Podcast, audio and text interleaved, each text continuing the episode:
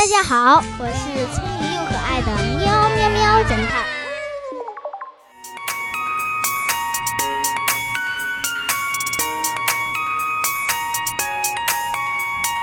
这天晚上，张女士正在和好友打电话聊天，突然门铃响了，她便跑去开门，没想到突然钻进来一个蒙面黑衣人，迅速把手里的刀。架到了张女士脖子上。不要说话，我的刀可没长眼睛。张女士赶紧举起了双手。那，好的，嗯，我我不会喊救命的。劫匪翻遍了张女士所有的房间，将她所有现金和值钱的东西都找了出来，就连她收藏多年的邮票册也没有落下。张女士心疼的闭上了眼睛。警察同志，赶紧出现吧！劫匪马上就要走了。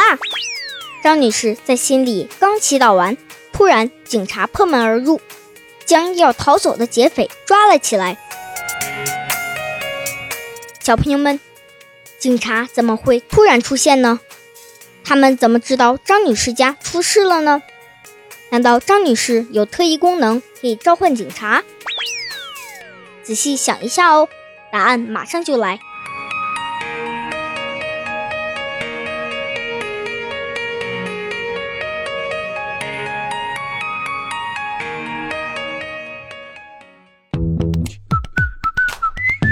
现在是答案时间。